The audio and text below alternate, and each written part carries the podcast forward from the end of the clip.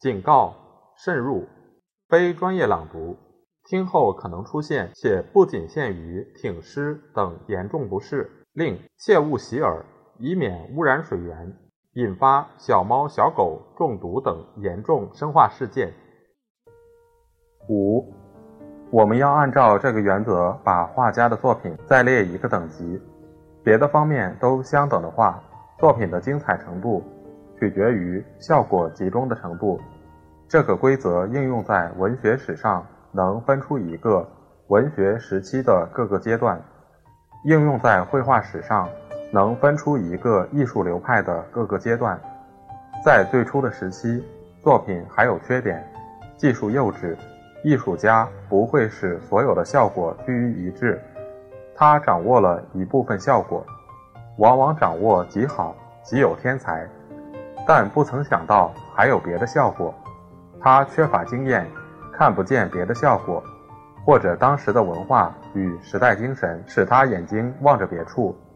意大利绘画的最初两个时期便是这种情形。一些天才和心灵而论，乔多很像拉斐尔，创新的才能和拉斐尔一样充沛，一样自然，创造的境界一样独到，一样美。对于和谐与气息高贵的感受同样敏锐，但语言还没有形成，所以乔多只能凄凄爱爱，而拉斐尔是清清楚楚说话的。乔多不曾在佛罗伦萨学习，没有班鲁琴那样的老师，不曾见识到古代的雕像。那时的艺术家对于活生生的肉体才看了第一眼，不认识肌肉。不知道肌肉赋予表情，他们不敢了解，也不敢爱好美丽的肉体，免得沾染异教气息。因为神学与神秘主义的势力还非常强大。一个半世纪之内，绘画受着宗教传统与象征主义的束缚，没有用到绘画的主要元素。然后开始第二个时期。研究过解剖学的金银工艺家，兼做了画家，在画布上和壁上第一次写出结实的肉体和合成仪器的四肢，但别的技术还不在他们掌握之中。他们不知道线与块的建筑学，不知道用美妙的曲线与比例把现实的肉体化为美丽的肉体。凡罗切奥。包拉伊乌罗、卡斯迪诺画的是多棱角的人体，毫无风度，到处突出一块块的肌肉。照雷奥纳多·达芬奇的说法，像一袋袋的核桃。他们不知道动作与面容的变化。在班鲁琴、弗拉菲列波列比、齐朗达约笔下，在希克施廷的旧壁画上，冷冰冰的人物呆着不动。或者排成刻板的行列，好像要人吹上一口气才能生存，而始终没有人来吹那口气。他们不知道色彩的丰富与奥妙。西约累利、菲列波列比、芒丹涅、图蒂彻利的人物都暗淡干枯，硬邦邦地突出在没有空气的背景之上。只要安多钦罗特美西纳输入了油画。融化的色调才合成一片，发出光彩，人物才有鲜明的血色。只要雷奥纳多发现了日光的细腻的层次，才显出空间的深度，人体的浑圆，把轮廓包裹在柔和的光暗之中。只有到十五世纪末叶，绘画艺术的一切元素才相继发现，才能在画家笔下集中力量。通力合作，表现画家心目中的特征。另一方面，16世纪后半期，正当绘画衰微的时候，产生过杰作的短时期的集中趋于涣散，无法恢复。以前的不能集中，是由于艺术家不够熟练；此刻的不能集中，是由于艺术家不够天真。卡拉西三兄弟突然用尽苦功，耐性研究，突然采取各派的特长。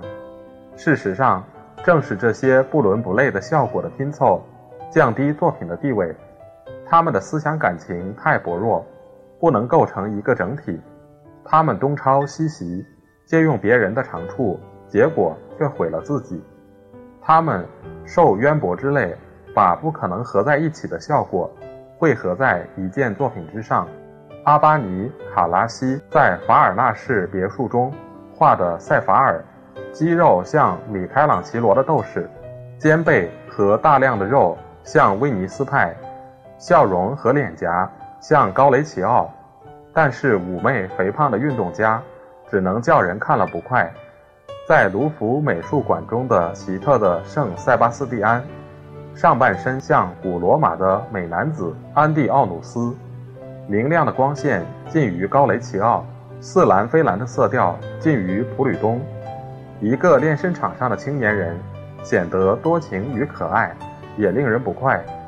在此颓废时期，面部的表情到处与身体的表情抵触。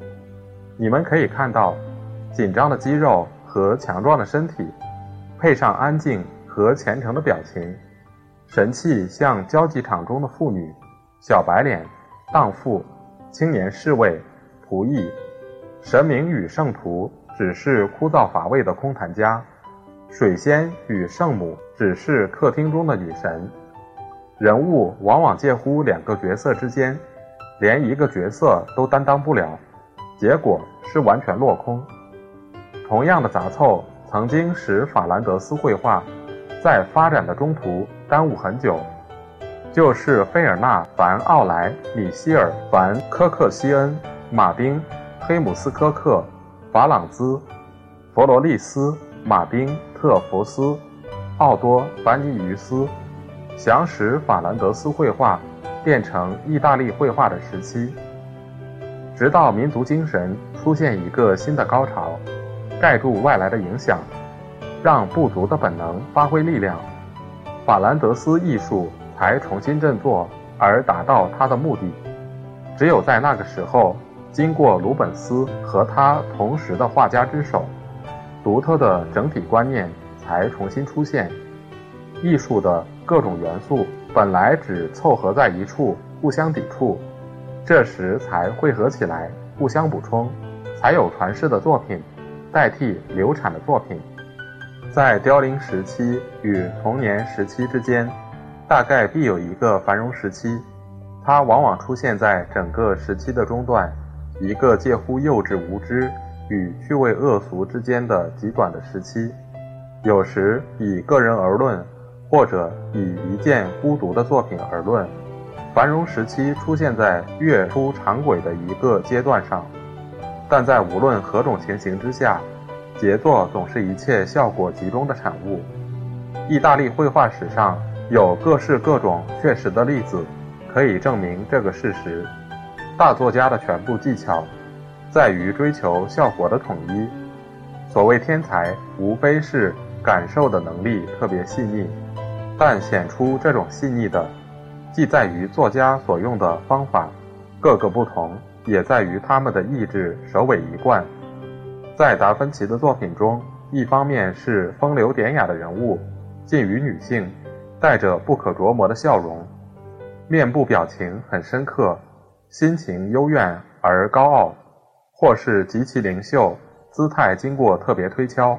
或是别具一格。一方面是婀娜柔软的轮廓，韵味深长而带有神秘气氛的明暗，越来越浓的阴影所构成的深度。人体的细腻的层次，远景飘渺的奇异的美，这两组成分完全统一。至于威尼斯派，一方面是大量的光线，或是调和，或是对立的色调，构成一种快乐健康的和谐。色彩的光泽赋予肉感；一方面是华丽的装饰，豪华放纵的生活，刚强有力或高贵威严的面部表情。丰满的诱人的肉，一组组的人物动作都潇洒活泼，到处是快乐的气氛。这两个方面也是统一的。在拉斐尔的壁画上，色彩的素净正好配合结实有力的人物、平稳的构图、单纯严肃的相貌、文雅的动作、恬静高雅的表情。一幅高雷齐奥的画，好比一所阿尔西纳的花园，各种光线的奇妙的配合，逶迤曲折的，或是断断续续的泼辣可喜的线条，丰腴柔软、晶莹洁白的女性的身体。形态出乎常规而富于刺激性的人物，表情与手势的活泼、温柔放肆都汇合起来，构成一个极乐的梦境，好似一个会魔术的仙女和多情的女子为情人安排的。总之，整个作品从一个主要的根上出发，这个根便是艺术家最初的和主要的感觉，它能产生无数的后果。长出复杂的分支，在贝多安琪利古，主要感觉是超现实世界的幻影；对于天国所抱的神秘观念，在伦勃朗是快要熄灭的光线，在潮湿的阴影中挣扎，是看了残酷的现实生活而感到的沉痛。不论鲁本斯与拉斯达尔，波桑与勒舒欧，普吕东与特拉科洛阿。他们的线条的种类、典型的选择、各组人物的安排、表情、姿势、色彩，都由这个主要观念决定、调度，影响所及，后果不可胜数，而且深不可测。艺术批评家花尽心血也不能全部播发。天才的作品，正如自然界的出品，便是最细小的部分也有生命，没有一种分析。能把这个无所不在的生命全部揭露，但自然界的产物也好，天才的创作也好，我们观察的结果虽不能认识所有的细节，毕竟证实了各个主要部分的一致、相互依赖的关系、终极的方向与总体的和谐。六，现在诸位先生，我们对整个艺术有一个总的看法了。懂得确定每件作品的等级的原则了。根据以前的研究，我们肯定艺术品是一个由许多部分组成的总体，有时是整个创造出来的，例如建筑与音乐；有时是按照实物复制出来的，例如文学、雕塑、绘画。我们也记得，艺术的目的是要用这个总体表现某些主要特征，由此得出一个结论。作品中的特征越显著，越占支配地位，作品越精彩。我们用两个观点分析显著的特征：一个是看特征是否更重要，就是说是否更稳定、更基本；一个是看特征是否有益，就是说对于具备这特征的个人或集团，是否有助于他们的生存和发展。这两个观点。可以衡量特征的价值，也可以定出两个尺度衡量艺术品的价值。我们又注意到，这两个观点可以归结为一个重要的或有益的特征，不过是对同一力量的两种估计：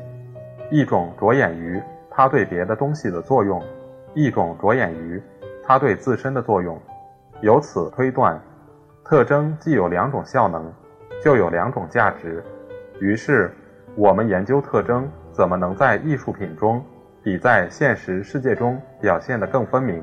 我们发现，艺术家运用作品所有的元素，把元素所有的效果集中的时候，特征的形象才格外显著。这样便建立起第三个尺度，而我们看到作品所感染、所表现的特征，越居于普遍的支配一切的地位。作品越美，所谓杰作是最大的力量发挥最充分的作用。用画家的术语来说，凡是优秀作品所表现的特征，不但在现实世界中具有最高的价值，并且又从艺术中获得最大限度的更多的价值。我们可以用比较通俗的说法说明这个意思。我们的老师希腊人教了我们许多东西。也教了我们艺术的理论，值得注意的是，他们前前后后经过多少变化，才逐渐在庙堂中速成恬静的丘比特、弥罗岛上的维纳斯、打猎的狄阿娜、罗多维奇别墅中的渔农、巴德农神庙中的地狱女神，以及所有那些完美的形象，便是零星残迹，到今日也还足以指出我们的艺术的夸张与幼稚。他们精神上的三个阶段，正是我们归纳出我们的学说的三个阶段。开始，他们的神明不过是宇宙中一些基本的深藏的力，哺育万物的大地，躲在泥土之下的泰坦，涓涓无尽的江河，降雨的丘比特，代表太阳的赫茨克勒斯。过了一个时期，这些神明从自然界的暴力中挣扎出来，显出人性。于是，战神巴拉斯、贞洁的女神阿提弥斯、解放之神阿波罗、降服妖魔的赫斯克勒斯，一切有益人类的威力，都变成高尚完美的形象，在荷马的诗歌中高居宝座。他们还得经过几百年才降落到地面上。只要等到线条与比例被人类长久运用之下，显出他们的能力。能表现神明的观念的时候，人类的手才能使青铜与云石富有不朽的形体。原始的意境先在庙堂的神秘气氛中酝酿，然后在诗人的梦想中变形，终于在雕塑家的手下完成。